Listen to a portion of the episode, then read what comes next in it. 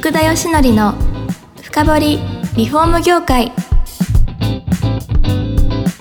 この番組はリフォーム事業のためのネットワーク戦力住宅会社のブランディングを支援するルームクリップ公認家づくりパートナー住宅事業経営者の初めてを支援するランリグの提供でお送りします皆さん、こんにちは。さあ、今週も始まりました。福田義則の深掘りリフォーム業界。第110回目、パーソナリティの福田義則です。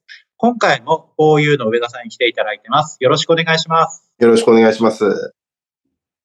いやー、前回ですね、ちょっと面白いところで止まってしまっていて、もうそこからもうスタートする気、今日は満々なんですけ ど。はい、はい。いや、結局、そのマリーナでですね、そのメモみたいな1万5千円を書いたって話があったわけじゃないですか。はい。それで、なんだこれはっていう話で終わっちゃったんで、え、受注はできたんですか、それは。いや、受注できなかったです。あ、そうなんです、ね、はい。結局もう、その、はい、マリーナ関係はもう誰も相手にされずって感じで、うん、まあ、うなだれて戻ってきたわけなんですよね。はい。もうそこから、いろんな飛び込みもしましたし、ポスティング巻いたりもしましたけど、はい。やっぱりそれもうまくいかずにですね、まあ、なんだかんだ周りの仲間が知り合いとか、あの、いろいろ助けてくれて、まあ、こんな仕事あるよ、はい、こんな仕事あるよって感じで、まあ、ちょっとずつ食いつないでいくっていう感じでしたね。あ、そうなんですね。はい、それは、ずっとやっぱり窓拭きをされてたってことですかそうです。もうその時は自分にある技術っていうのはもうそれしかなかったので、特に、はい、あの、塗装ができたわけでもないですし、他の工事ができたわけでもないので、はい、やっぱり清掃ですよね。窓拭きだけじゃなくて、外壁の清掃っていうのもやってましたので。なるほど。はい。で、タイル洗いとかもできたんですよ。はい。で、そのタイル洗いっていうのがだんだんこう仕事が増えていってですね。はい。知り合いの塗装屋さんが、タイル洗いの仕事だったらあるよっていうことで、どんどん仕事をくれるようになったんですよ。へえ、はい。、で、それはロープの仕事も少しはあったんですけど、ほとんど足場の仕事だったんですね。うんなるほど、なるほど。はい。で、まあ私もとにかく食っていかなきゃいけないんで、はい。まずはそこの足場のタイル洗いっていうのをしっかりやっていこうっていうのになりまして、はい。もう最初の2、3年はもうそこがっつりやりました。えー、いや、ただですよ。やっぱりなかなかその、上田さん一人ですし、このできる範囲ってのもやっぱ限られるじゃないですか。はい。次の展開どういうふうにこうしていったんですかそこは、まあ最初の頃は、その先々のビジョンは全くなくてですね。ええー、まあ、ただ自分が食っていくってことだけを考えてたので。はい。で、まあその、やっぱりロープが好きだったんですよ。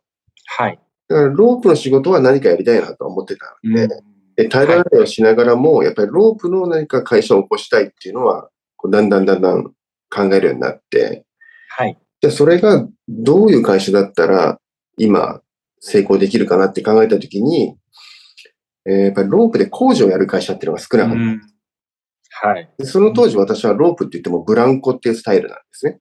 ええ。で、そのブランコで工事をやるっていうのをだんだんこうイメージはしていったんですけども、はい。ある時にロープアクセスっていうものに出会うんですよ。へで、これは、あの、はい、アイラタっていう国際資格っていうのがロープアクセスにあるんですけど、はい。それを、こう、身につけた方がいてですね、その方に出会うんですね。はい、え、それは、あれですか、はい、その、なんか工事してるのをたまたま見たんですかそれともなんか仲間の知り合いみたいなのでこう出会われたんですか仲間の知り合いですね。あ、そうなんですね。はい。はいはいで、紹介されて出会いまして、はい、その人はかなり先鋭的な方で、まだ周りがやっぱりそういうロープアクセスも確立してない頃に始めてたので、はい、でそれを見たときにあ、これはロープアクセスっていうものは、ブランコよりもより安全で、より優れた技術で、いつかこれの時代が来るなっていうのは直感的に思ったんですよ。あちなみに、はい、多分聞いてる方って、はい、そのブランコとアクセスの違いって多分分かんない方結構いらっしゃると思うんですよね。そう、ね、言葉で、そう、はい、ブランコってどんなものかって説明できます、うん、言葉で言うとちょっと難しいんですけど、はい。もともとブランコっていうのは、あの、ブランコ板に座ったような状態のロープスタイルですね。これ、なんか、これはイメージできると思いますよね。はいこれなんかこう見たことあるって方はほとんどだと思いますね。はい。で、それが、じゃあ、ロープアクセスになると、はい板は使わないで、フルボディハーネスっていうものを身につけてて、そこに直接ロープがくっついてるんですよ。あれですかね。あの、消防士みたいなもんですかね。消防士が、まあ、そうですね、直接ハーネスにロープが繋がってるイメージですかね。私、あんまり消防士のそのイメージはないんですけど。ああ、そうですか。ななんか救助の時にこうロープでこう降りてくるとかそういうのがあるのあかなっていう。ーそなるのほど。はい。うん消防士はね、また、あれなんですよね、ロープを直接体に巻きつけてたりもして、あ、なる、あ、その、そうか、ハーネスとかそれをつけないんで、そうなあんでの、ねそこに、ロープにとにかく、そういった機器をつけて、ロープ一本で仕事をするってイメージが、ロープアクセスでいいんですかね。すそうですね。はい。だからロープアクセスに出会った時に、あ、もうこれの工事の会社、ロープアクセス専門の工事会社っていうものが、えー絶対にこう、なんていうんですか、成功できる一つの、こう、ビジネスモデルになっていくなっていうのは思ったので、もうはいそこから一気にそっちに舵を切っていきます。あの、いや、今までブランコをやっててですよ。ロープアクセス聞いて、そう思われたっていうのは、多分、なんかメリットがあったと思うんですよね。ロープアクセス、こんなメリットがある。ね、ど、どこあたりに、こう、感じられたんですかね。まあ一番はもうやっぱり安全性ですね。あーはい。で、やっぱり装備一つ一つの安全性と、その一つ一つの装備が、レスキューができる装備にもなってるんですよ。なるほど。はい。そこの洗練された、やっぱり装備と技術っていうものに、もう感銘を受けたって感じですね。えー、やっぱりあれですか、ブランコだとたまに事故とか起きてたってことですかブランコはそうなんですよ。あの、はいちゃんと、それも技術があるので、しっかりやれてる人、は安全にやれるんですけど、はい。道具が不安全な分、あやっぱりミスをする人がたまにやっぱりいてです。なるほど。はい。で、事故っていうのが起きてます。はい。うんそうなんですね。いや、でも、ロープアクセス、それでは、まあ、安全性が高くていいと思ってもですよ。まあ、世間には多分当時知られてなかったと思うんですよ。それがなんか2010年ぐらいですかね。いや、そうですこれも、これもエイヤーで作ったんですか、会社を。会社を、いや、そこは結構あれなんですよね。準備したんですよね。あそうなんですね。はい。4U を立ち上げたのは、設立したのは2016年なんですけど、あ、そうか、2016ですね。はいはい。その時にはかなりやっぱりいろんな準備を整えてからにしました。えどんな準備されたんですかやっぱりまず、あの、し雇用している社員をしっかりあの社会保険に入れるっていうことと、あとははい建設業許可を取るっていうところと、はい。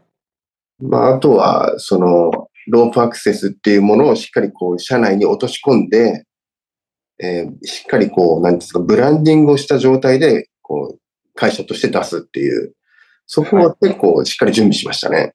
えーただその、まあ、清掃ではなく、この当時2016年は工事会社として立ち上げられたんですかそうなんですよ。ああ、なるほど。まはあい。その期間、工事の準備も進めていきました。これでも、立ち上げた時にやっぱり仕事ないと大変なことになるわけじゃないですか。はい。そこはある程度確保されてたんですかいえ、仕事はなかったんですよ。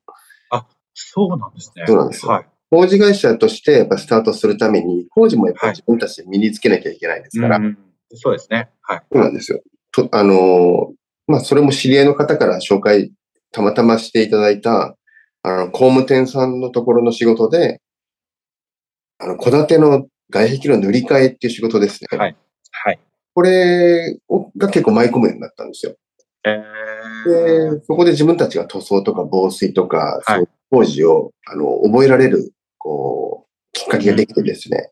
で、はいその、そういった現場にどんどん行くようにして、まず工事の基礎も身につける。はい。はい。で、そこで、えー工事もできるようにしてから、で、ロープアクセスもしっかり落とし込んで、形うんっていう形ですね。なるほど。いや、でも住宅ってやっぱり足場を立てて塗装するっていうのが一般的じゃないですか。ええその工務店さんってやっぱり、あの、なんで上田さんのところにこう依頼をしてくれたんですかね。それはですね、たまたま、まあ本当ね、偶然なんですけど、はいそ。の工務店さんが、あの、ちょっとそこで付き合ってた塗装屋さんが、まあちょっとなんかうまくいかなかったらしいんですね。相性が悪あくちょっあ、はとい、はい。変えたいと、塗装屋さん変えたいっていう時期で。で、ちょうど僕らも塗装を覚えようとしてる時期で、まあそれで試しにやらせてくれたっていう感じなんです。じゃあやってえー、でも僕らも自分たちだけだとできないので、そこにやっぱり本本職の塗装屋さんに来てもらって、はい。塗装屋さんに仕事を教えてもらいながら自分たちも現場をこなしていったって感じ。あそうですか。いや、でもそれはすごい運が向いてましたね。いや、あめちゃくちゃ良かったです。ラッキーでした。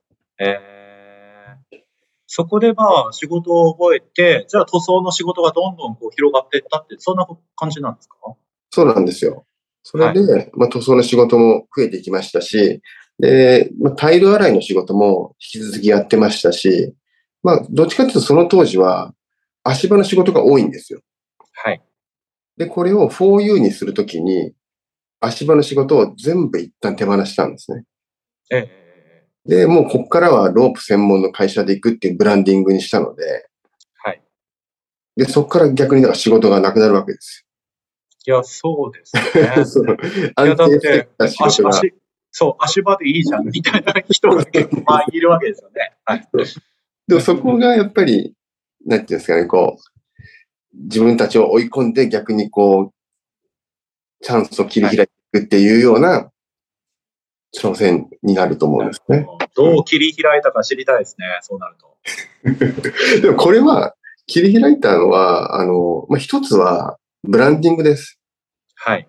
ロープアクセス専門っていうところのブランディングをすることで、専門性が強くなれば、やっぱりそこに対する特殊な仕事が入ってくるんですよね。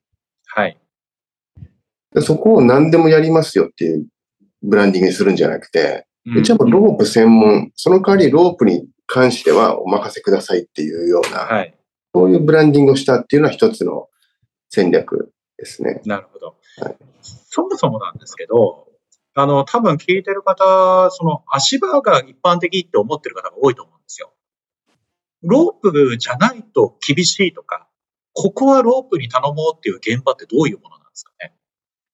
そうですね。例えば足場がかけられないっていうのは、あの、結構東京都内だとあるんですよね。例えば、は狭い場所になっているとか、あるいは、あの、隣とのこう屋根がですね、こっちのはい。外壁にもかなり近づいてきてとか、はい。どうしてもこの4面のうち、この1面だけロープが、あ足場がかけられない。っていうことがあったり、まあ、あはいるいは、その一部の漏水工事ですね、雨漏りがしていると。はい。その一部のために足場をかけるってなったら、やっぱりコストがかかりすぎてしまう。ああ、そうですね。確かに。うん。でそういう一部の工事、小規模な工事っていうことに対して、ロープは非常に有効ですよ。あっていうところを、どんどん、あのーこうなんて発信していったっていうことですね。ーなるほど。はいえ。そもそもですよ。でも、それまでその足場かけれない場所って絶対あったわけじゃないですか。ええどうしてたんですかね。これはですね、もう、うちを見つけていただいたときに言ってもらえるのは、もっと早く知りたかったって言われるんですよね。あ、おあもうどうしようもなかったんです かもう今まで諦めてた工事いっぱいあるよって言われて、はいはいはい。もっと早く知り合ってたら頼めたわって、それはすごく嬉しいです。そうですよね。でも多分、そのビル建てた時とか分かんなかったと思うんですよ。そうでそすん。な、できめっちゃできないので。 まさかみたいなええ。 ああ、ですよ。でもどんどん傷んでくるし、どうしようって話になりますよね。そうなんですよ。うんただ僕らもやっぱり、どうやって知ってもらうかっていうところで、はい。オーナーさんに対してとか、その管理組合さんに対して知ってもらえる、その場面ってあまりないんですよね。でそこに対して僕らもアプローチがわからないですし、はい。だから僕らはまず大規模修繕やってる会社さんとか、まあはい塗装、防水のそういう専門工事会社さん、もうそういうところはもう、こういくらでも会社としてはある、あるわけですよ。そこにとにかく営業しました。なるほど。そうすると、そういうところで、そうだ、困ってたんだよ、みたいな話が今の話で出てくるわけですね。そういうことです。えーそれでだんだんだんだん多分仕事を広められてきたっていうところで時間がそろそろ来ましてですね。はい。いやー、ちょっとこの後、さらなる発展を遂げる次回は、あの、ことになるんです。それは次回のお楽しみっていうことでよろしいでしょうか。はい、大丈夫です。はい、ありがとうございます。それではですね、今回も、えー、ホーユーの上田さんに来ていただきました。また次回もよろしくお願いします。本日はありがとうございます。ありがとうございます。この番組は住宅業界に特化したコンサルティング会社ランリグが長年業界の今を追いかけてきた福田義則をパーソナリティに迎え確かな実績を持つスペシャリストを毎回ゲストにお招きしてお送りする番組です